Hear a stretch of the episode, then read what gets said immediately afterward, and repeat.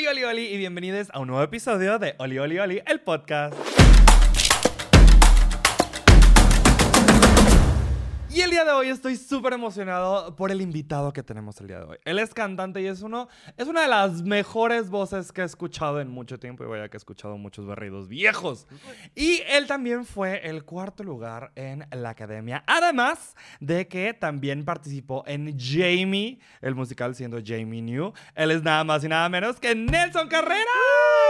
que aparezca. Ah, no ¿sí soy yo.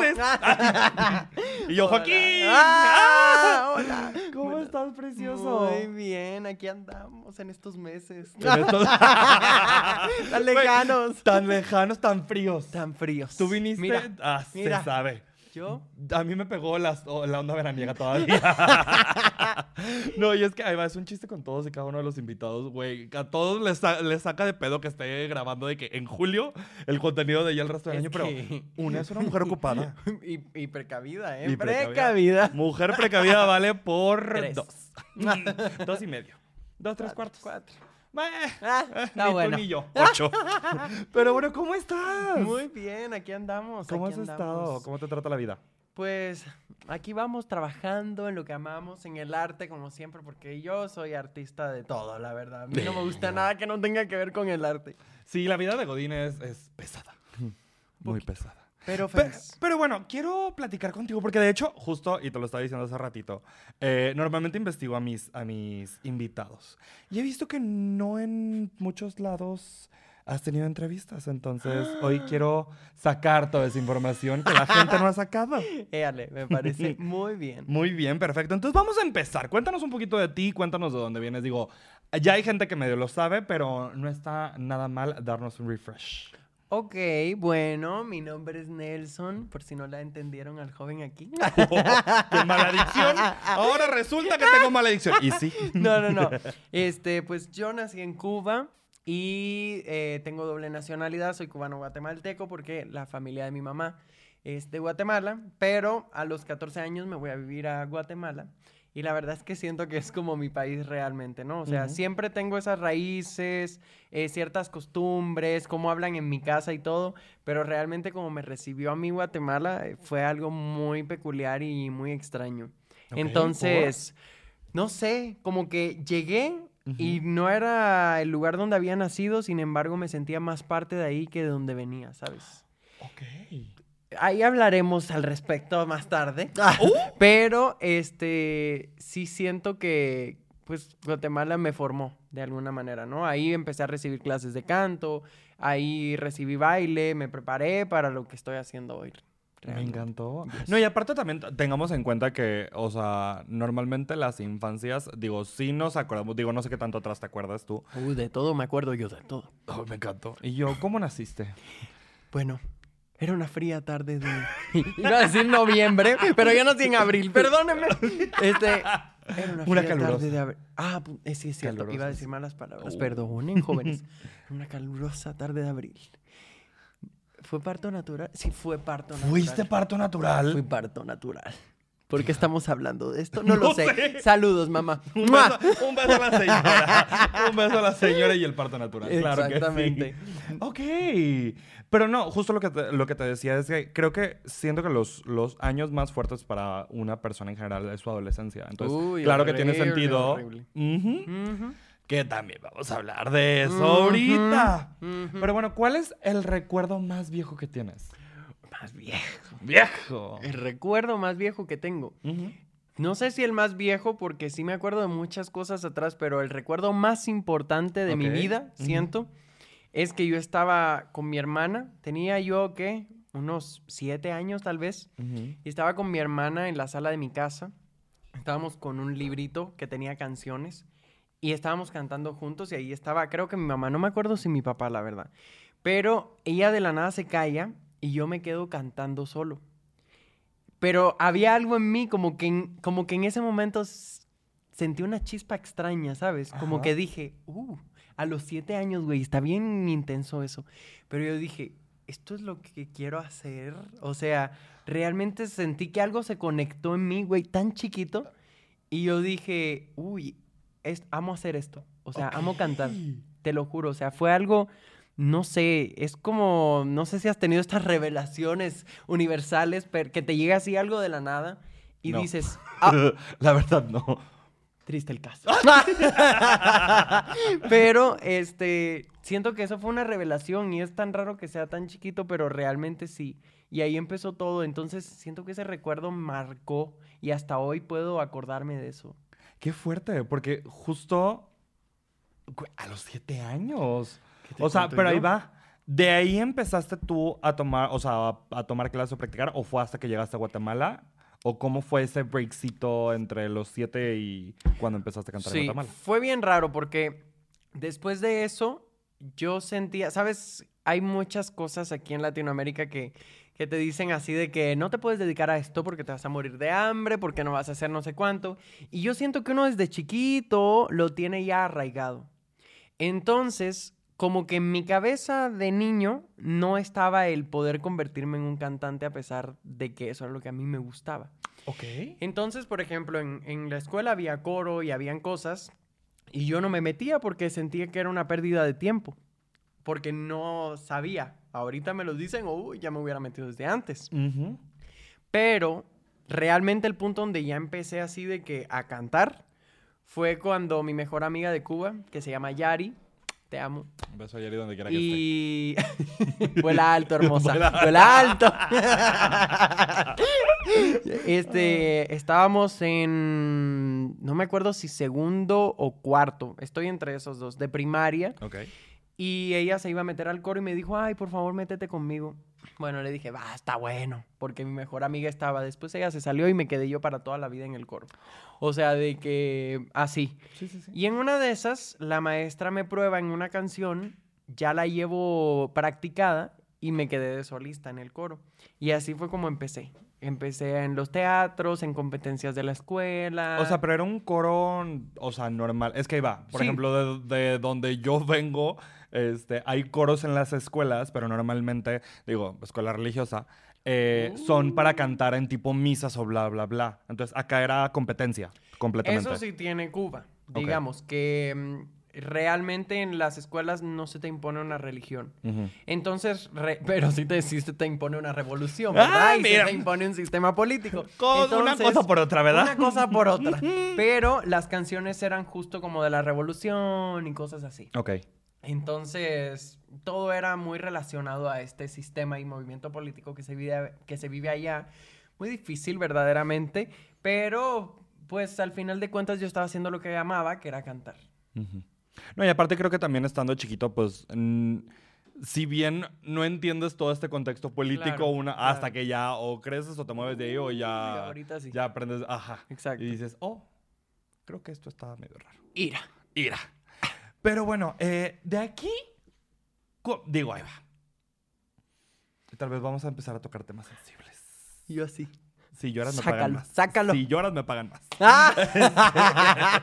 No, justamente, o sea, creo que, y lo has dicho y, y has sido muy público con esto, sobre tu sexualidad. Ajá. Este, ¿Cómo fue tu experiencia de ir creciendo tanto en Cuba como en Guatemala? O sea, ¿cuándo fue cuando te des- cuando descubriste este, tus gustos o bla, bla? Cuéntame toda esa historia. La verdad Uh, es que ahorita que mencionas un recuerdo viejo, yo me acuerdo que yo tenía cuatro años y estaba viendo la televisión y había un rockero cantando en la televisión. Y yo me estaba comiendo un pan dulce, muy bueno, por cierto. Y es que me acuerdo de esos detalles, güey, porque eso es, que, eso es lo que te marca. dulce. Claro, Eso el es lo pan que te dulce. marca. Eso es lo que te marca. Y yo con mi panetelita ahí, chuc, chuc, chuc. Y yo no sé, como que miraba al señor y me quedaba así como oído, ¿sabes? Como, uy, ¿qué siento tan raro? Y uno, pues cuando uno es niño no piensa en nada de eso. En general, en gustos de nada. Solo como que te llama la atención o te gusta tu mejor amiga o tu mejor amigo. Entonces, como que vi eso y dije, ay, qué raro. Se perdió el recuerdo. Y yo me acuerdo que yo sí tuve novias, o sea, yo sí tuve novias. Saludos ¿En dónde? en Cuba. Ah, Fue- me encantó, ajá. O sea, de hecho, cuando estaba en quinto primaria, tuve una novia con la que duré un año. Un año, ¿eh? Pero justo, yo no sé si mucha gente se sentirá identificada con esto de la comunidad, que cuando uno es LGBT, como que te enamoras, eh, como estás en esa heteronorma siempre, todo el tiempo, y no te puedes salir de ese cuadro, siempre te enamoras como de tu mejor amiga y así. A o mí, sea, a mí me pasó que, o sea, yo tenía, yo tuve novia también, aunque usted no lo crea de Ripley y aunque usted vea este gran cambiamos la rostro. entrevista. Cuéntanos un poco de esta triste historia. Eh, no, pues básicamente, o sea, yo tuve novia por moda. Como todos estaban teniendo novia, yo dije, Mm. ah, yo también quiero. ¿Por qué yo no? También, también pasa eso. Sí, pero en mi caso yo siempre encontraba como mi pareja, porque además era uno muy chiquito, en mi mejor amiga. Y en ese momento ella se convirtió en mi mejor amiga y, y me hice su novio, pero pasó algo. ¿Qué pasó? Música de novela, por favor. no, hombre. Yo, ella bailaba flamenco, Uh, igual mi prima, entonces como que me empezó a llamar mucho la atención esto Las Frozen y me son metí a clases. Las Frozen son lesbianas. Las Exacto. Frozen son lesbianas. No, y- no, no, ella no. Pero las Frozen sí. Las Frozen sí. Este, cuando me meto, me ponen en un grupo con gente ya un poco más grande y me enamoro de el hijo de la directora. No. Sí. Te que fuiste a meter a. además, chica, que además llevaba a su novia a las clases. ¿Qué? Sí, o sea, yo estaba, en ese punto yo dije, ok, ¿qué está pasando? O sea, ¿por qué me gusta esto? Y además también como que me empezó a llamar la atención un poco el hermano de esta persona. Ah, tú dijiste la familia. Yo tú dije, dijiste la familia, la familia de la Tráigame al abuelo, al papá. Apenas iba a decir si No, no, no, no. de pura casualidad no te agarraste también No, al no, no. señor, al No, papá. no, no, chica, al- no, al- imposible, imposible. ¿O no? pero, pero, ¿o no? no, hombre, no, pero como que me empezó a llamar la atención y ya en ese punto, primero estaba entrando a la adolescencia. Ay, Se queda eso. es por culpa de la coca. Culpa la coca. Es la adolescencia. Es la, La adolescencia. No, hombre, no. Este, después de esto, como que me empecé a dar cuenta de que no me gustaban las chicas, sino que me gustaban los chicos. Y en esta etapa hormonal, como que todo está muy intenso ahí. Y me empezó a entrar una etapa donde le empecé a tener miedo a las mujeres. ¿Cómo? Te explico. Te explico. A ver, si yo iba en la calle y habían unas muchachas en, la en el lado de la banqueta donde yo iba, yo me cambiaba para evitar tener ese contacto.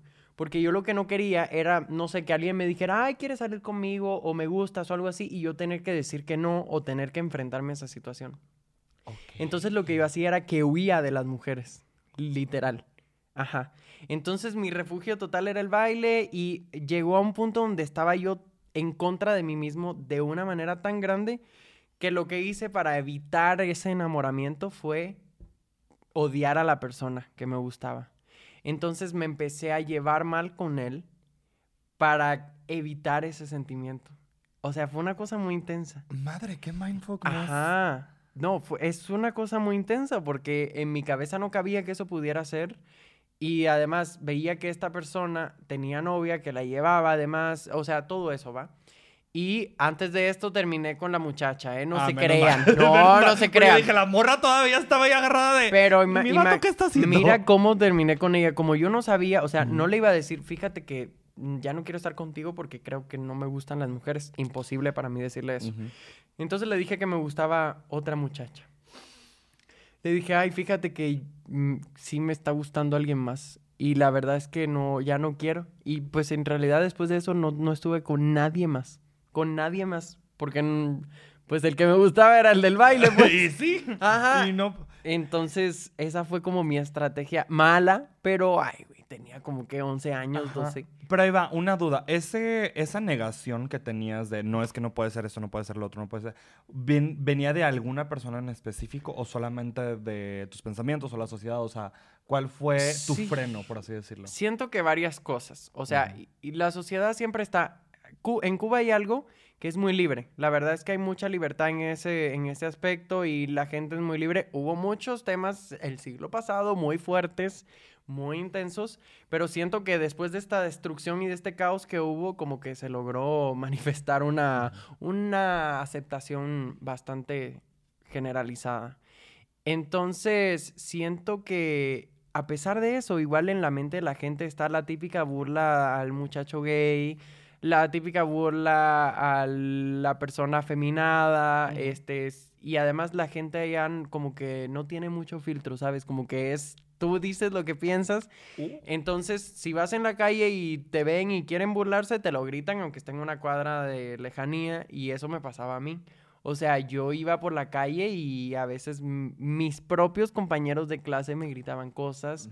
O, por ejemplo, yo hacía amigos y después cuando estaban en sus grupos de amigos ellos, enfrente mío, o sea, me gritaban cosas y yo veía que eran ellos y, y era alguien que, a quien yo le había brindado mi confianza en algún momento, ¿no? Pero yo creo que es, un tema mental de la sociedad que no se, no se instruye y ni, no se piensa en eso. Y otra cosa de donde viene, siento yo, es que, pues, yo la entiendo, la verdad. Mi mamá y mi papá son muy libres conmigo y me han aceptado increíblemente, pero igual, o sea, en su generación venían con otro pensamiento, no tienen la misma, no tenían los mismos recursos de información que tenemos ahora.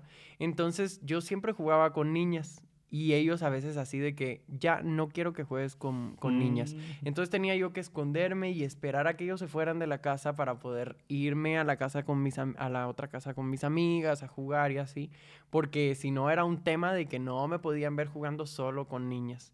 Y pues la verdad es que era lo que me llamaba la atención, era lo que quería hacer y era con quien mejor me llevaba.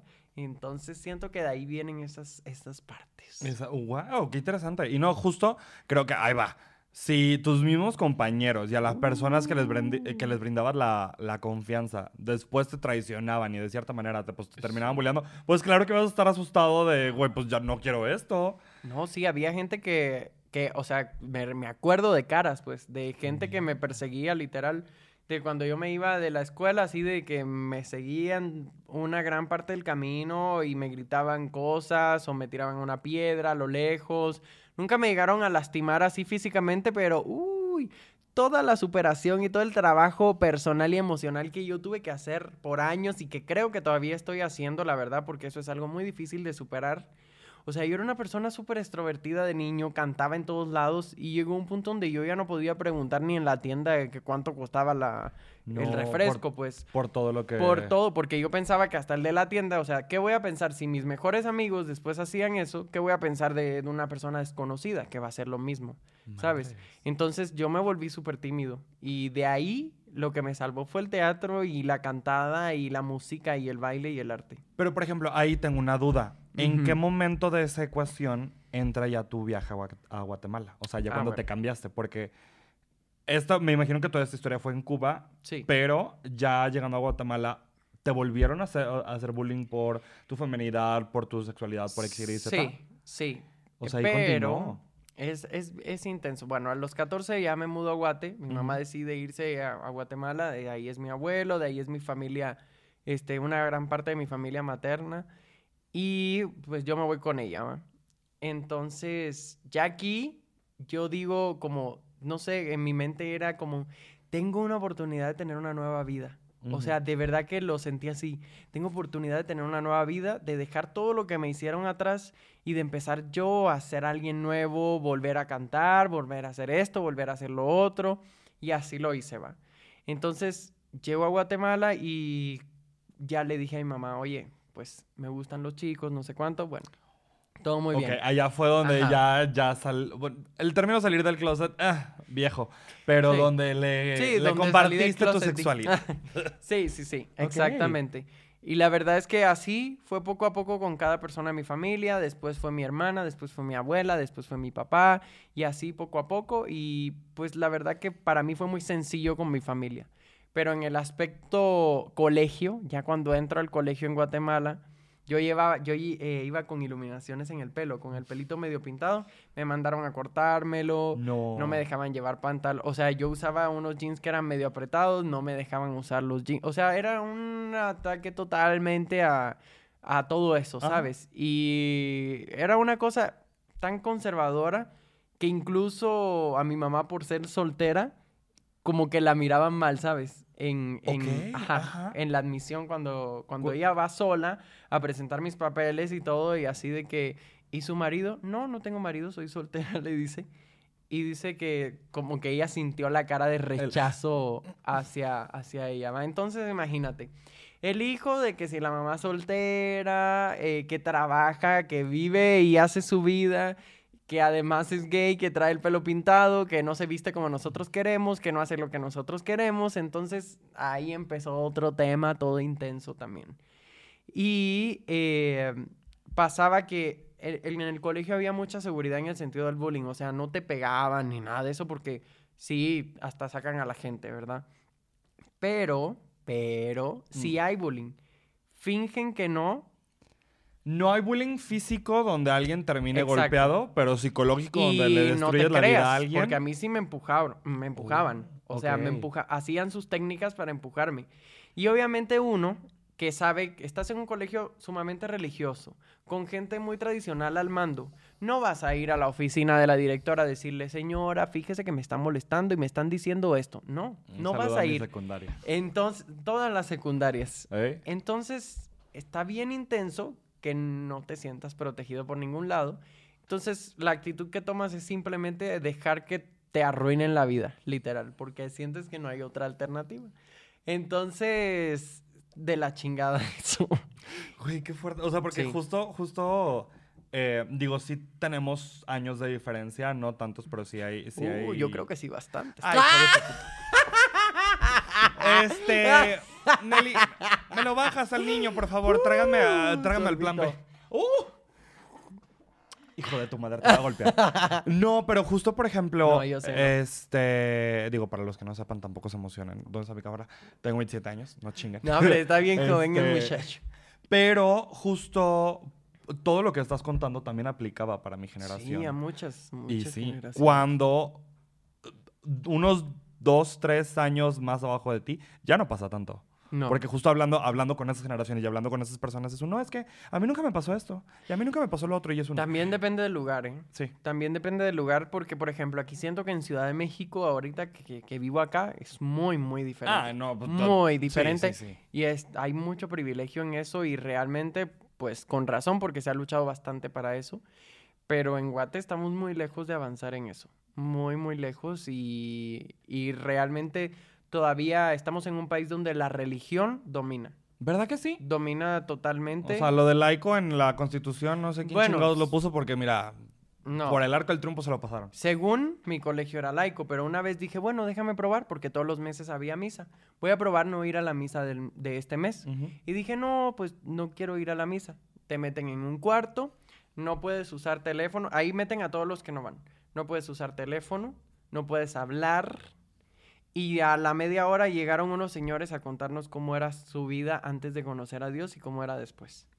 Entonces, no puedes decir que eres un colegio laico si a los que no van a la misa o a los que no se sienten parte de una religión los vas a encerrar en un cuarto a imponerles una religión. Y más una religión que iba en contra de todo, ¿sabes? Porque yo sí creo en algo superior y me encanta creer en eso y eso mantiene a mucha gente viva, pero si te enseñan que esa cosa superior está totalmente en contra tuya, ¿por qué vas a querer estar ahí? Ujú. No. Y ahí va, hay algo que siempre yo digo y cuando lo dije al principio con, con mi familia, este, que spoiler alert van a venir a, un, a uno de los episodios. Así que, uff. En Es- enero de 2025. Puede ser, ¿eh? Puede ser. Uh, eh, a esta altura. No, pero justo algo que siempre les he dicho y cuando les dije se, se me atacaron es un... Yo creo en Dios porque sí creo que haya algo arriba. O sea, y es muy mi pedo y bla, bla. Pero yo no creo en la iglesia. claro. ¿Por qué? Es el Porque tema la que iglesia, ajá, está hecha por hombres, el hombre es imperfecto y mueve las cosas a su, a su gusto. Entonces, la iglesia como institución a mí no me representa, pero yo sí tengo cierta espiritualidad. Claro. Y ya, ahí se acaba, ahí se acaba la historia. Yo sí me considero una persona muy, muy espiritual, pero no de la iglesia. ujú, ujú. Un beso a mi abuelita que se debe estar atacando así en este. Te quiero, abuelita.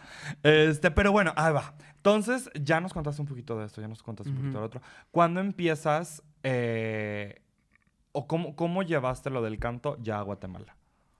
Bueno, eso fue otro tema bien complicado. Ay, me Bueno, desde que yo Tres llegué- horas de entrevista, Ah, claro que yo así dos horitas y media. No, este, desde que llegué, la verdad es que a mí el canto es, es mi vida. O sea, la música es mi vida realmente.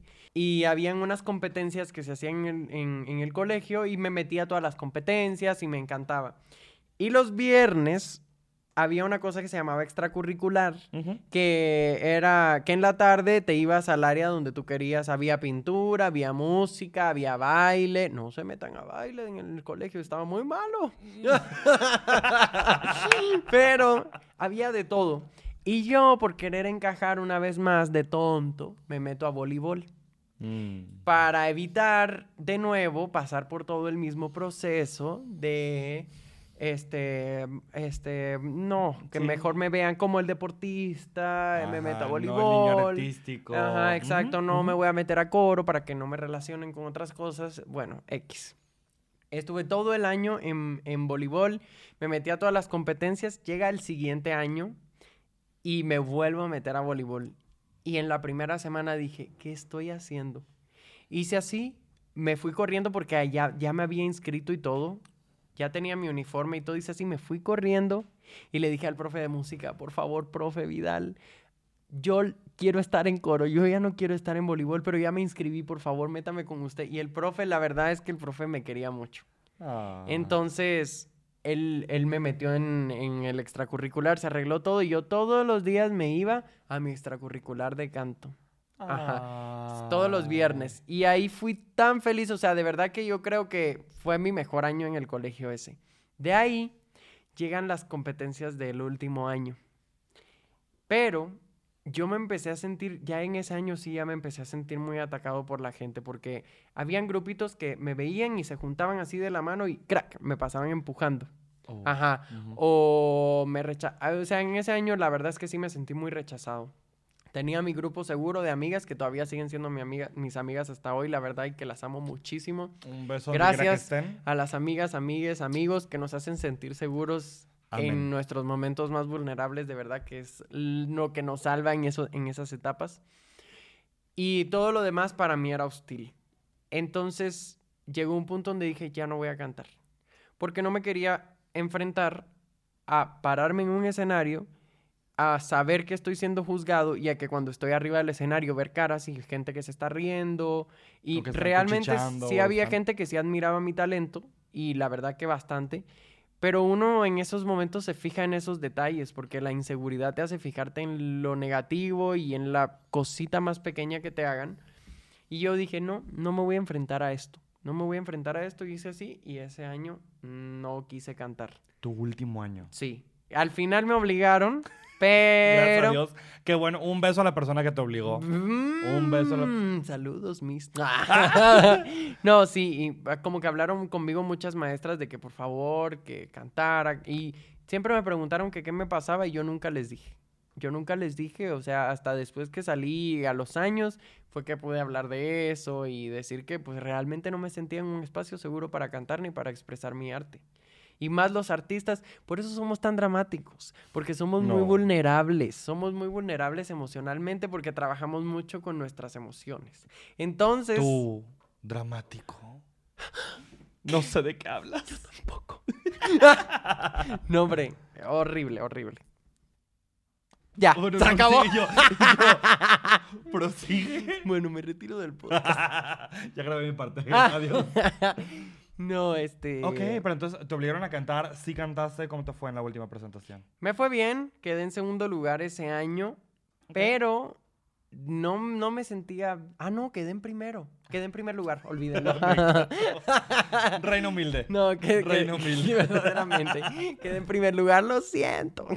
Ya, Eva, ¿cómo está? ¿Cómo fue ese brinco de ganar el primer lugar en mi última en mi competencia de último año a representar a todo Guatemala en la academia? Mira, yo siempre he tenido muchas metas y muchos objetivos. Ujú. Y cuando yo salgo del colegio, que está la academia, ¿qué, qué generación fue? La 12. Fue la generación número 12. Yo vi, yo dije, wow, me encanta esto. Y me encantaría estar aquí. Además, yo soy una persona muy de reality, ¿verdad? Me encantan los realities. Y aunque mi mamá los odia. ¿Por? Los odia, le caen re mal. Nunca ha visto un reality en su vida. Solo la academia ahorita. Solo la academia. Un beso a la mamá. Pero este, en Guate es un fenómeno muy importante. Ok. muy, muy importante, porque solo mandan a una persona a representar a todo el país, entonces literal se unen para votar, para mantener a la persona. Entonces llega, dos años después de esta generación, llega la oportunidad de hacer el casting y yo dije, no, yo tengo que hacer este casting. Yo dije, esta es mi oportunidad. Y te juro que yo antes de hacer el casting, yo dije, yo voy a quedar. O sea, yo dentro de mí yo decía, yo voy a quedar porque tengo que quedar. O sea, así de que tengo que quedar. Esta es la oportunidad que viene ahora y que yo no sé cuándo va a volver y tengo que tomarla. Y así hice y me fui a mi casting. Me entró una ansiedad estando en el casting porque te toca escuchar, no, te toca escuchar gente maravillosa. Gente que canta que tú dices, no, nunca en la vida podría cantar yo así, ni con toda la práctica de mi vida. Gente increíble, pero pues se busca mucho más que eso. se busca mucho más que una voz. Y yo dije, no, yo voy a jugar con mis fuerzas y con lo que me hace especial a mí y así voy a hacer. Siempre muy optimista y así fue. Y, pues quedé seleccionado y fui a representar a Wati en la academia. ¡Wow! Y bueno, ahí va. ¿Cómo fue tu experiencia ahora sí ya adentro de la academia? Uy, chica, es fuerte, es muy fuerte porque imagínate estar encerrado tres meses sin teléfono, sin poder hablar con tu mamá, sin poder hablar con tu papá, sin poder hablar con tu familia en general, este, con, en una casa que es un foro, que ni siquiera es una casa real, donde está siendo grabado 24 horas al día, todos los días de la semana, con micrófono. Teníamos que entrar al baño con micrófono. ¿Cómo que tenían que entrar al baño con micrófono? Así es. O sea, cuando necesitabas hacer del 1, del 2, tenías que entrar con tu micrófono. Lo que hacíamos era pues por si acaso. Exactamente, por cualquier Tapar tu microfonito y así. solo te lo podías. En paz. Solo te lo podías quitar cuando te acostabas a dormir en la cama o cuando entrabas a la ducha. Y aún así había micrófono en el techo del baño. ¿No qué? Sí, sí. Y lo único que no había en el baño eran cámaras, solo en la parte donde te cepillabas los dientes, donde estaba el lavamanos. En las duchas y eso no, como en ciertos reality shows, ¿verdad? un beso a la casa de los famosos. pero, pero qué fuerte. O sea, porque ahí va todavía un, un, reality como la casa de los famosos, pues evidentemente estás viendo a la gente convivir claro. en la casa y bla, bla. Pero un reality de canto, que, bueno, no, si es de canto, iba a decir de canto, pero no, pero no tendría nada que, o sea, siento que es una invasión en la prioridad. Güey, no te pueden echar un pedo en paz porque ya lo olieron. todavía, todavía digamos, en la casa de los famosos vas a tirarte pedos, porque es lo que tienes que hacer. Ajá, vas a vender eso. Pero imagínate, tener el estrés de estar en la casa, te están viendo 24 horas al día y aparte, tienes cinco canciones a la semana que aprenderte, una canción principal, otra canción para retos, otra canción para un medley con un artista, otra canción para esto, el himno, las coreos de la semana. Entonces era pensar en qué estoy haciendo, en que tengo que entretener, porque al final de cuentas a eso vamos, a entretener al público verdaderamente. Y, en que tengo que aprenderme mis canciones, tengo que grabar anuncios porque tienes que grabar la publicidad de, la academia y además a los que éramos extranjeros nos tocaba doble porque teníamos que grabar la publicidad de México y la publicidad que nos mandaban de nuestro país. Ok. Entonces a veces terminábamos a las once y pico de la noche grabando y de ahí a la una de la mañana ir ensayando, en los pedacitos donde no hacías nada, ensayar y aprenderte tus letras, que era lo más importante y convivir y, intentar sobrevivir. Madres. No, es, no es para cualquiera. No, la verdad que yo descubrí que soy muy fuerte ahí. Y las personas que llegan a la final son las más fuertes. Realmente el que llega a la final es porque es muy fuerte. Ahí sí que no es solo la voz, no es solo la personalidad, es también qué, qué tan fuerte eres. Porque hay días en los que literal te quieres levantar llorando y diciendo, me están prendiendo una luz fría así enfrente de la cabeza para levantarme y te prenden un gallo para que te despiertes. O sea, horrible. Y quieres, quieres literal llorar, pero es como, no, no voy a llorar, voy a dar show hoy también y voy a entretener a la gente porque eso no le interesa a la gente, es verme si estoy mal o no. Entonces, es un proceso, no, te lo juro. Es Madres. así me levantaba yo, o sea, yo me acuerdo que el primer día y la, primera semana yo decía todos los días, ¿qué estoy haciendo aquí? ¿Qué estoy haciendo aquí? Nos venía a, levantar gritando un militar toda la semana. ¿Por? Porque era la semana militar. Ah, se fíjate. Les, se, les, ocurrió. Entonces nos daba entrenamiento y todo eso y, y yo decía, ¿qué hago aquí? Pero en mi mente era, me cierro el hocico y, me paro y hago mis chistes y soy Nelson y si estoy mal me lo guardo. Así, así. ¿Tú, ¿Ustedes tenían algo de respuesta? O sea, de cierta manera en los shows en vivo puedes tener un poquito de retroalimentación del público, pero no sé si a ustedes les decían algo de que lo están queriendo, lo están odiando, hagan esto, hagan lo otro, bla, bla. No, no, no, no. Una de las reglas de todo esto es que no puedes hablar con nadie de producción, sea bailarín, sea maquillista, sea nadie. Si te ven hablando con esa persona, despiden a la persona. No. Entonces está en tu responsabilidad el trabajo de la otra persona. Y eso sí era muy intenso, ¿sabes? Porque pues tú no quieres que despidan a tu maquillista Ah, por andarle sí. hablando, entonces a tu Y maquillista yo de contrátame, confianza. contrátame próximamente, claro que sí. Entonces no. Y el público, o sea, estaba el escenario de, de la academia y el público, o sea, las reacciones del público son, ¿cómo te digo? Hay una persona que se dedica Ah. a decir aplaudan aquí, griten aquí, este, hagan esto aquí, les dan instrucciones. Ok, Entonces, tampoco son 100%... Exacto. Ok. No, o sea, siempre es la, digamos, si sales tú y salgo yo a cantar en los mismos momentos y la misma cantidad de aplausos y todo, porque es el trabajo de ellos, ¿verdad? Este, entonces no, no había ninguna retroalimentación. Tu única retroalimentación era que no te sacaran en la semana. Si no te sacaban en la semana, tú sabías que el público te quería. Entonces, así te vas construyendo. Las primeras semanas sientes que estás en un vacío porque hay mucha gente. Entonces, realmente, aunque sigas avanzando, no sabes si el público te quiere mucho o no, solo que no fuiste el menos favorito ese día. Pero, por ejemplo, a veces, eh, no sé, el público, alguien del público quería decir algo y se le paraban enfrente de que vuelves a hablar y te saco. Así. No. Sí, porque no pueden, porque nosotros estamos aislados y si alguien viene a darnos información del exterior, lo sacan, no puede. O sea, nosotros no podemos saber nada de lo que, es- lo- de lo que pasa afuera. Madre. Es parte del juego. Y la verdad te digo algo, es lo mejor que pudo haber pasado. La verdad.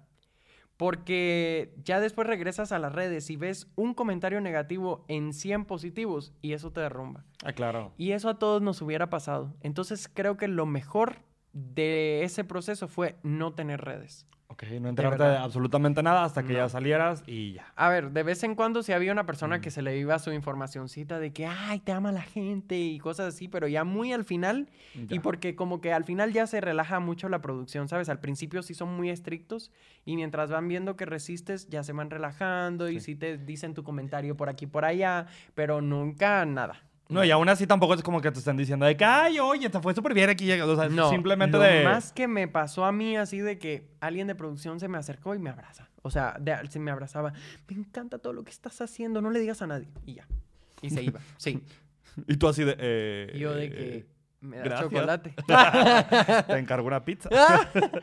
ok, ¿cuál crees que fue tu momento más difícil dentro de la academia? Uy, en las últimas semanas ya, o sea, no las últimas últimas, pero hay un pedacito antes del final, como en lo penúltimo, que ya es como que estás súper cansado, llevas dos meses y medio en donde no has dormido bien, donde todos los días estás cantando y realmente lo que más se necesita como cantante es descansar, donde empiezas así de que de que te cae mal todo el mundo. No me pasó con mis amigos, pero sí, pero- como que me empezaba a caer mal gente de la producción sin siquiera conocerlos porque es, es como un síndrome que te da ahí adentro, ¿sabes? Cuando estás encerrado. Sí, te da la loca. Te empieza a caer mal todo y entonces empiezas a, ex- a extrañar tu familia, a tu familia y en eso llega un concierto y me mandan una caja y en esa caja venían cartas, venían cartitas de mi mamá, de mis amigos, venían regalitos y cosas así. Las cartas las checa la producción, porque tienen que asegurarse que no haya fotos del exterior, que no venga información que te estén dando del exterior. O sea, si tú me dices, te está yendo súper bien en las redes, la carta te la dan hasta que termine el reality. Guardan todo y te dan todo lo que no te pudieron dar en lo que estabas en el reality. Ok, entonces las Ajá. cartas, los únicos comentarios que se aceptan son de que te amo mucho, Ajá. tú puedes. mi O amor, historias de ellos Ajá. personales que no tengan nada que ver conmigo. Entonces me llega la carta y me llega la de mi mamá, una carta bien bonita. Y además me decía que le había dado COVID a mi mamá. O sea, sí, me, me dijo... Te me contó la historia de su vida. Sí, me contó su historia de la vida, me llegó de mi abuela. Entonces al día siguiente me desanimé mucho porque realmente uno como que no se da cuenta de que necesita ese tipo de comentarios y, esa, y esas palabras de aliento hasta que te faltan. Entonces leo eso y al otro día me levanto y literal creo que fue mi peor día en la casa. Entonces me encerré en el baño porque yo no iba a llorar en cámara. No iba a dejar a la gente verme llorar porque no se lo merecen. El público pues está ahí para, para entretenerse, para conectar contigo y todo, pero principalmente para pasarla bien porque tú no sabes lo que están pasando ahí en sus casas. Entonces me metí al baño y me encerré y ahí empecé a llorar con mi cartita en la mano, así. Mamá, te Con el- extraño. Con el micrófono tapado. Y, ajá, sí, no, ahí sí me quité. Ah, no, no me quité el micro, se me olvidó. Era mucho que procesar, Sí. la verdad. Y me escuchó alguien de la producción. Mm. Y lo que yo no quería era que nadie me escuchara ni me viera, porque sabía que después, al otro fin de me iban a poner llorando en la televisión y eso, y yo no quería eso. O sea, yo quería ir ahí a cantar. Entonces me llaman y yo. Hola. Y me dice, ¿estás bien? Pero era una persona que genuinamente sí se preocupaba por nosotros, de las personas que más quise cuando estuve ahí de la producción. Me dijo, ¿te pasa algo? Y yo, no, no me pasa nada. Le dije. Y seguro, porque te puedo ayudar o lo que necesites. No, estoy muy bien. Ok, cualquier cosa, ahí dices y venimos por ti o algo así. Yo, muchas gracias. Me volví a meter al baño, lloré cinco minutos más y me fui a mis clases de canto de nuevo. Y ya. Y eso pasó, pero sí fue una semana muy difícil. Porque es como que ya estás llegando al final, pero pasó un montón de tiempo y ya estás cansado. Entonces estás como en un limbo ahí que no sabes qué hacer. ¿Ese fue el limbo de ropa cara? Mm, maldita sea, ¿O dónde desgraciado. No, ropa cara estuvo en un buen mo- No, ropa cara estuvo cerca de la final porque ya tenía el pelo azul. Sí. Este, maldita sea, te. Ay, no vean la presentación, ya basta. Ya vi la, pre- ya Ya vi- vi la va. presentación. Ay, Gran no. presentación. No, ya basta. Ya dejen de pedirme ropa cara. no, mira, la verdad es que ropa cara fue un momento muy interesante porque a todo el mundo le gustó, solo a mí no. No, por dos. Me consuela, verdaderamente me consuela. No, mira, cuando a mí me dieron esa canción, yo me acuerdo que a mí me molestaba una cosa y era que, por ejemplo, mis compañeros de la casa a veces decían así, ay, yo quisiera que me pusieran tal canción. O, por ejemplo, Rubí dijo a la cámara, a mí me encanta Kenia Oz y a la otra semana le pusieron una canción de Kenia Oz. Para Yo estuve hablando de Yuridia todo, toda la academia, toda. O sea, de que no había una semana que yo no mencionara a Yuridia. Tanto que en la final me mandó mensaje a la academia. O sea, imagínate, para que ella haya hecho eso era porque la chingué muchísimo. Un beso, Yuridia, donde quiera que esté. Te amo. Un besotote. En- Y yo y ya llegó un punto donde dije directamente, por favor, producción, lo decía así de que, por favor, producción, póngame una canción de Yuridia, póngame o esta, o esta, o esta, o cualquiera que quieran, pero que sea de Yuridia. Se la ponían a alguien más, l- así. Nunca me dieron una canción que yo quise, la verdad. Y entonces viene eso y me ponen ropa cara. Y cuando me ponen ropa cara, yo solo me acuerdo que dije, porque además venía de TikTok la canción y yo la escuchaba y yo me acuerdo que hablaba con mi hermano y yo le decía, no entiendo ese tren de ropa cara, no lo entiendo para nada. Me parece horrenda la canción. Sal- saludos a Camilo, perdóname. Entonces me la ponen y dije, Jesús, ¿eres tú el que me está dando un mensaje? Jesús, ¿por qué me estás haciendo esto a mí? Ya no quiero ser tu mejor guerrero en esta batalla. Te lo juro. Pero dije, no voy a hacer lo que quieren que haga, no voy a protestar por mi canción, no me voy a quejar. Y me grabaron ahí después, ¿qué piensas de tu canción? Mira, pues la verdad es que no es la canción que más me gusta, no me parece buena, pero voy a hacer lo mejor que pueda con ella y voy a tomar el reto. Y la verdad, es la presentación que más le ha gustado a la gente que yo he tenido y es la canción que más me piden cuando estoy en un evento o en un concierto o algo. Pero ya no, le- ya no se la pidan. Ya no se la pidan. Por Pide- favor. Háblale a la cámara y diles que ya no te la pidan. ¿Dónde está mi cámara? Por favor, ya no voten por. ya Es no una voten de por ropa cara. Te estabas ahogando. Estabas ahogando. Sí, me estaba ahogando, ¿eh? No voy a mentir. Sí, me estaba parte- ahogando. Si hubo una parte donde no cantaste nada. No, yo me. Es que yo dije, mira, no me gusta la canción, no hay que cantarla tanto. Bueno, voy a dedicarme a vender el baile y el cuerpo. tú. Y yo, esta es una historia. No, los copyright, los copyright. No. Ah. A ver, digno no fue, pero fue. Fue. Fue. Pasó. Existió. Existió. ¿Y a la gente le gustó? ¿Qué es lo que importa ahí Y en la academia? de- y al final de cuentas, ¿quién te da de comer? La gente. Que después me enteré, hablando de todo un poco, después me enteré de que hicieron una tendencia la gente que veía la academia para que me cambiaran de canción. O sea, hicieron una tendencia de que era una artimaña lo que estaban haciendo y que por favor me cambiaran la canción y todo. Pero como yo me lo tomé tan bien, pues la producción decidió seguir, seguir con eso. Oh. Y, y ya. O sea, si hubieras seguido con tu no quiero, no quiero, no quiero, maybe te lo hubieran cambiado. Yo digo que tal vez por todo el rollo, aunque Mm. no, no creo, la verdad. No, y aparte como tú no sabes qué está pasando en la vida real, o sea, no puedes tú empujar yo o detener que, narrativas. yo lo que menos me hubiera imaginado era que estaban pidiendo que me la quitaran, pues. O sea, de verdad que nunca pensé que eso fuera un tema en la mesa. Y ahí va, otra pregunta fuerte. Si bien ahí va, eh, aquí nos Ay, hemos co- concentrado bastante. No, este, va, este, po- es que este podcast va a durar más. Este, mm, si bien me quiero concentrar en tu talento y en tu trayectoria, Ebla, no podemos continuar hablando de la Me academia estoy imaginando. sin hablar de Santiago. Ay, basta. ¿Algo que quieras decir? Pues la verdad que no. La verdad es que le deseo que le vaya muy bien en su carrera y que cada quien vaya por caminos separados y muy bien. Y ahí sí que siento que somos dos artistas con visiones muy diferentes y en el tiempo en que estuvimos en la academia me cayó bien una etapa, otra tal vez no, me gustaron sus actitudes, pero que le vaya muy bien. Me encantó todo. Sí. Muy maduro de tu parte. Verdaderamente. Muy, muy maduro de tu No, parte. Me chiste después de esto. Pero bueno, vamos a pasar a algo mejor. Vamos a pasar a algo más divertido. ¿Cómo sientes que fue tu vida antes y después de la academia? ¿Cómo sientes que cambió? Ay, un chingo. Empezamos porque uno factura. ¿Estás dado de alta en el SAT? ¿Cómo? ¿Estás dado de alta en el SAT? ¿Me está viendo el SAT? Probablemente. No, hombre, sí, Porque claro que sí. No imagínate, me da, me da pánico. Sí, no, Te ay, juro por que dos. mi broma más recurrente es el SAT me va a venir a buscar ahorita a mi casa y me van a deportar de México. No, hombre, No, sí, tú ¿quién- súper bien. ¿Quién fue la que tenía problemas legales con el SAT también?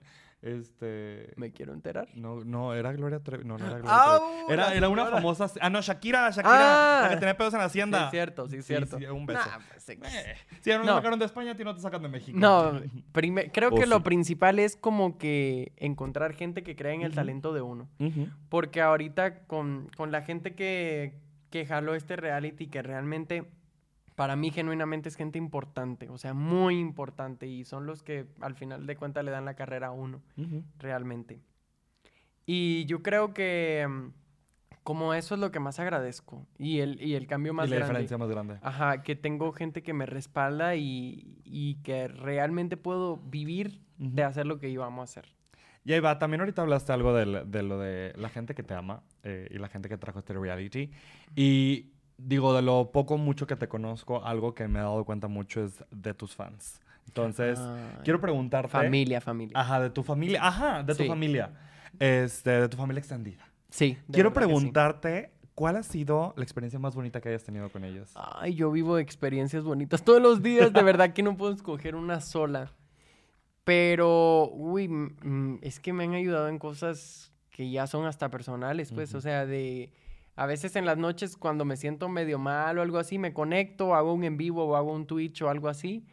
Y ahí se meten y les cuento y, y me, me dan, me, pues, me dan como familia. esperanzas, pues. ¿entiendes? Entonces por eso es como la familia, porque no es como que les cuente y escoja lo que quiero que sepan, sino que realmente y genuinamente quiero que sean parte de mi vida, ¿sabes? Y eso está bien bonito. Está bien bonito. Sí. Creo que, y al final de cuentas, siempre lo he dicho, quien nos da de comer es el público. Sí. Entonces, para mí, una relación con, con mi público y con todos ustedes que están viendo esto, Eh, este es muy importante y justo lo agradezco muchísimo. Uy, sí. sí. Súper lindo. Pero bueno, ahora sí, vamos a, a este vamos ahora sí un como intermedio, porque quiero darle el brinco a otra cosa, pero Ah. todavía no he llegado. Así que ni modo, Nelly. Este queda largo. Ni modo. Eh, ¿Cómo te vas con Lolita Cortés? Ay, Lolita, la amo muchísimo. Creo que es de las personas de toda la academia que más rescato y que más amo de todo el proyecto. Siento que fue algo que me dejó la academia que, que me va a quedar de por vida y que me va a quedar marcado. De hecho, en, en todo el mundo habla de Jamie. Fue mi madrina cuando estrené a prensa. Y Sí, me acuerdo, ya estaba. de hecho, ella fue la que creyó en mí para el teatro musical, cuando yo ni siquiera sabía que iba a poder hacer algo bueno en el teatro musical. Ella me dijo, viene un papel que siento que es ideal para ti, te voy a poner en contacto con las personas del casting y por favor ve. Y la noche antes del casting yo estaba súper inseguro porque no llegaba bien a las canciones, este, me sentía inseguro en general, la verdad, era, o sea, me vine a otro país a audicionar para una cosa que no sabía si iba a quedar o no. Entonces le escribí, le dije, ay, me está pasando esto, me está pasando. Me dijo, ya basta, eres tú el personaje. Me dijo, eres tú el personaje. Simplemente ve a hacerlo con tus diálogos aprendidos, con tus canciones aprendidas, ve a ser tú. Y ya ellos van a escoger si eres la mejor opción que tienen o si no, también lo vas a hacer muy bien. O sea, me, siempre como que me ha ayudado mucho. Igual después del estreno me enfermé y vio que me enfermé y me escribió y me dijo, mira, esto es normal que te hayas enfermado porque después de la gran adrenalina de, del estreno y del estrés de la prensa, pues te bajan las defensas. O sea, siento que realmente es como mi madrina o mi tía de confianza. me encantó la tía de confianza. Y Un yo digo... Lolita Cortés, la tía de confianza de México. Oh, exacto. y yo digo que si me tocara hacer un Snatch Game yo haría Lolita Cortés. Tiene varias, tiene mucha. De hecho, creo que. Es el personaje más icónico. Ajá, ¿por qué nadie ha hecho a Lolita, a, Lolita Cortés Nadie se le ocurra, ¿eh? Esto es mío. Porque aparte es tu tía personal. Es mi tía personal. Ha ido a los cumpleaños de todos mis hijos. Ha ido a todos tus cumpleaños porque no ah. tienes hijos. ¿Quién dice que no? Oh. Abrimos el siguiente capítulo. Los hijos de Nelson. Ah. no, no, es cierto. Ah, bueno, no, que si es medio tu bebé todo el mundo habla de Jamie. Oh. ¿Cómo fue tu experiencia montando la obra ya que ya que acabó? Y ahí va, antes de que cuentes, quiero contar mi parte. Uh. La vi tres, cuatro veces y lloré en todas y cada una de ellas. Tanto así que hasta llevé a mi mamá a verla cuando fuimos, cuando estuvimos aquí en el Pride y fue cuando te tocó conocerla. Sí, sí, sí, sí, sí, sí, muy bonito, la verdad. No, esta es una obra que me representa mucho y que representa mucho la historia por la que yo he pasado. Tal vez no en las mismas condiciones ni la misma línea, pero sí en esencia representa mi lucha, ¿sabes? Entonces que me dieran la oportunidad de venir de otro país que tal vez no tiene la misma voz que este todavía y hacer el, el personaje protagonista y como que poder honrar esta historia mía y honrar a mi mamá también porque se relaciona mucho con, todo el amor de las madres, de quien lo puede tener, la verdad, sino de la familia elegida, pues siento que, que, es un proyecto que sí ha sido muy importante para mí. Y que además me ha demostrado que puedo hacer muchas más cosas de las que pensé que podía hacer. Como cantar. como actuar. Ah, como bailar. Como usar tacones. Como aprenderme diálogos. como usar tacones o no. Como maquillarme bien, no como otras. ¡Ah! Cuéntanos de cuánto es tu base. Ay, no, oh. y yo, ¿qué tengo en mi bolsa? ¿Qué, tengo en mi cara? Este, mira, no hablemos de maquillaje porque me acuerdo de ese fatídico live donde ibas a la, a la, Quedamos para el siguiente episodio. Quedamos para el siguiente episodio. A la función de prensa ah. de, Jamie. Dios te bendiga. Horrible. Pero bueno, justo hablando de que Jamie te enseñó y te llevó a muchos lados, vamos a hablar de otra cosa. Mentidrax. ¿Cómo, cómo, ¿Cómo sientes esta experiencia que si no me falla la memoria y si los cálculos no me fallan, sigues en escena? Así que si tienen la oportunidad de verlo, Ojalá que siga en escena. Ojalá que haya entrado a escena. O si no, toda esta parte se va a borrar del podcast. Exacto, exacto. No, la verdad es que yo he dicho, a mí no me encanta el teatro. O sea, me encanta verlo, me encantó hacerlo, pero no es mi objetivo de vida. O sea, a mí me gusta la música. Ok, ok. Ahorita vamos a hablar de O sea, no quisiera dedicarme completamente como hay gente que vive su vida, como Rogelio Suárez, que es una estrella del teatro. Sí, sí, sí. Este, dedica su vida al teatro. Yo quiero que sea una parte, más no mi vida profesional. Entonces yo dije que cuando se acabara Jamie no quería hacer ningún otro proyecto, aparte de dos cosas. O Mentidrags o Peter Pan. ¡Ah, vamos! ¡Por si te veo Peter Pan! O Peter Pan. Ajá. Y, güey, que me mandan el correo. Estaba haciendo un en vivo diciendo cuáles eran mis personajes favoritos de, mentir, de Mentidrags. Así. Y me llega la notificación de que, tic, audición Mentidrags. Me quedé así. Te juro que me quedé tieso así. Y yo dije, no puede ser, no puede ser. Bajé eso, paré el live, bajé y me puse a gritar porque era mi audición. Ah. Ajá, me mandaron audición para Daniela y para Dulce. y solo audicioné para Daniela. Pero me dieron Daniela y Dulce. me encantó, me encantó. Pero, güey, creo que ha sido la peor audición que he hecho ¿Por? en toda mi vida. No, mira. Yo fui a clase ese día por la mañana, a clase de canto, antes para colocarme. Fui dragueado que nunca me he dragueado. Mi tía Laisa Sansusi, la tía de mayor confianza, la tía que todos quieren tener, me prestó toda la ropa, me prestó la peluca, me vio todo y me dijo, adelante. Llegué, yo dije, yo llego dragueado, llego de Daniela y aunque sea, no quedo, pero vendo la fantasía, dije yo. Y justo como que me empezó a entrar la inseguridad porque después le dije a Rogelio, le dije, Rogelio me ayudó a prepararme para, para la parte actoral y me dice, ah, lo vas a hacer súper bien. Lo veo un día después de la, de la audición y me dice, ¿ya te hablaron de algo? Y yo, no, todavía no, pero nada de nada. Y yo, no. Ah, se queda. Bueno, entonces tal vez queda esperar otro poco. Y yo así dije, no, pues ya vale, caca. Y genuinamente me puse muy triste, porque imagínate, era el proyecto que, que también de teatro musical que quería hacer. Pero sí, que llega, pasan los días y me llega el correo. Estaba jugando yo en mi computadora así. Y fuck, me llega la, la- la notificación de ha sido aceptado para tú, en el papel de no sé. No, me, me volví loco. Y después entré en estrés de cómo voy a cantar esas canciones. Pero eso ya lo veremos en el camino. Uh, y sí, y sí. bueno, no, ya lo estás viendo. Ya lo estás viendo. Y a nivel papel, ¿cuál crees que es la diferencia más grande entre Jamie y Mentidrax? Uy, un montón. O sea, siento que Mentidrax es como Jamie en esteroides. porque, porque Jamie es un chico afeminado que quiere y sueña con convertirse en una drag queen, pero está empezando en, en eso, ¿no? Baby steps. Como que lo está, está tocando el sueño, se medio transforma en drag, pero Mentidrax es ya una drag totalmente realizada y en tu papel de drag over the top y haciendo toda la, todo lo que tienes que hacer con tacones, cantando con un vestido pesado, con una peluca pesada. Cambios de vestuario, cambios, Cambios de de, peluca. vestuario, eh, mirar que la escenografía no te caiga encima y no te mate. cine. Ujú, ujú. Literal, entonces siento que sí es como otro tipo de obra. Y además Jamie es muy realista y es una historia basada en un- una persona real, es su historia de vida. Y pues Mentidrax es una historia escrita y adaptada para... ¿Cómo que Mentidrax no es de verdad? Lo siento.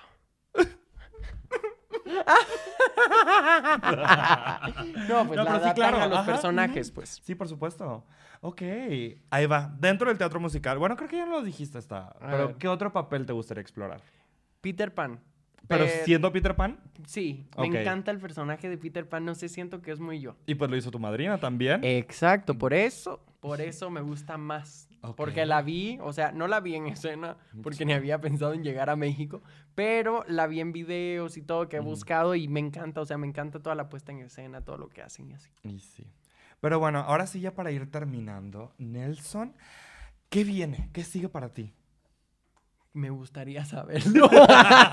Y yo, en- una- Entonces, espérate, déjame busco aquí mis cartitas. Me encantó. La verdad me gustaría saberlo. ¿Pero qué yo te gustaría hacer? espero, Ah, yo mira, espero. Manifestemos. Exacto. Manifestemos. Mira, mi sueño más grande Ujú. es llegar a establecerme tanto musicalmente como para llegar a hacer un auditorio. Porque el auditorio yo no sé qué tiene, pero tiene una magia tan intensa que yo cuan- cada vez que voy ahí a ver a alguien digo, yo, este es mi sueño, cantar aquí. Mi sueño de ahorita, Ujú. porque no sabemos. A un Pero futuro. si llega, va a haber otro sueño más grande y así es siempre. Ujú.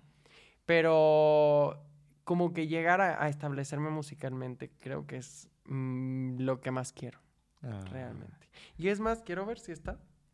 Ah, bueno, mi fondo de pantalla, deja borro las notificaciones inservibles. Y las nudes y lo de Grindr. Ex- no, hombre, yo nunca, usado, yo nunca he usado eso, eh, lo confieso. Pero mi fondo de pantalla soy yo photoshopeado en el Auditorio Nacional lleno. No. Ajá. Porque es mi manifestación de que cada vez que abro el teléfono digo, ah, bueno, este soy yo y estoy cantando en un auditorio lleno. ¡Qué lindo! Ajá. Entonces así me levanto todos los días y veo mi foto y digo, este es mi sueño y tenemos que cumplirlo. Tenemos que trabajar para eso. ¡Güey, qué bonito! Sí. ¡Qué bonito ¿Cuál es tu todo. sueño? No sé. ¡Ah! Sobrevivir el año por el momento. Mm, Eso nos va a pasar siempre, lo de intentar Vemos. sobrevivir el año. Y sí, uh. No, no, no. Eh, no sé, nunca me he puesto a pensar. O sea, bueno, creo que sí tengo un sueño, pero. Vemos. Oculto, di. Vemos. Ajá, oculto. Me parece Oculto que le dicen. Me parece bien. Pero bueno, este, Nelson, ya para terminar, a mí me gusta terminar siempre con los invitados con una bonita dinámica A que ver. se llama On the Spot. Y básicamente lo que te voy a hacer es, te voy a decir una frase, te voy a hacer eh, una pregunta, te voy a dar dos opciones y me tienes que decir lo primero que se te venga a la mente. Ok. ¿Estás listo? Estoy listo. Uh, ok, empezamos. Rumor más raro que has escuchado de ti. Uh, puedo pensar, porque igual lo cortan. No, No, no, puedes pensar. Esto- Cortan no- el, el, el, el el aire. pensamiento. Ah, ¿Y tú? hijo de la chingada. Rumor más raro. Ah, que mido 1.86. ¿Cómo que no mides un 86? Mido 1.75. Ah, es que traes plataformita. Sí, no, sí, no, mido 1.75 sin plataforma. No, pues, pues siempre traes plataformita. Sí, pero dicen que, si me, que cuando me paraba en la academia a la par de Yair era más o menos de su altura, entonces que un 86 y yo nunca, yo le llegaba al señor por aquí. Sí, El- el- la magia de la cámara. La magia de la cámara, di. Li- literalmente, literalmente. Muy bien. La siguiente. Drag queen favorita. Uf, no, hay muchas, pero me encanta Sasha Velour. Mexicana. Uh, Dios santo. Mm, Camisa mm, de mm, once mm, varas. mm. Uy, no tengo mucho compromiso con esta pregunta porque estoy rodeado de dragas, hija. Justamente porque crees que la La verdad me encanta mucho mi tía Liza. Liza. Me encanta. Y Lexa también me encanta mucho. ¿Teatro musical o concierto en vivo? Concierto en vivo. Ok. Mil veces. Mil veces. Ok. Placer gustoso. Este. Uh, chica. Placer gustoso. Tocar orejas.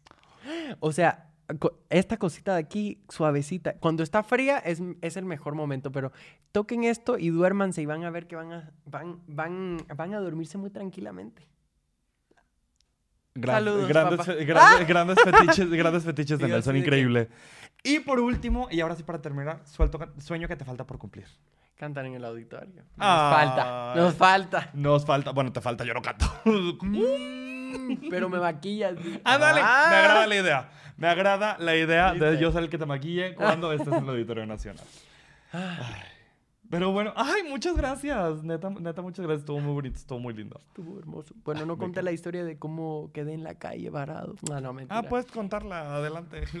no, no es cierto. Mm, Y yo sacaba, y yo sacaba un violincito así chiquito. El, viol- tiqui, el violín más chiquito del mundo. Pero funciona. es correcto.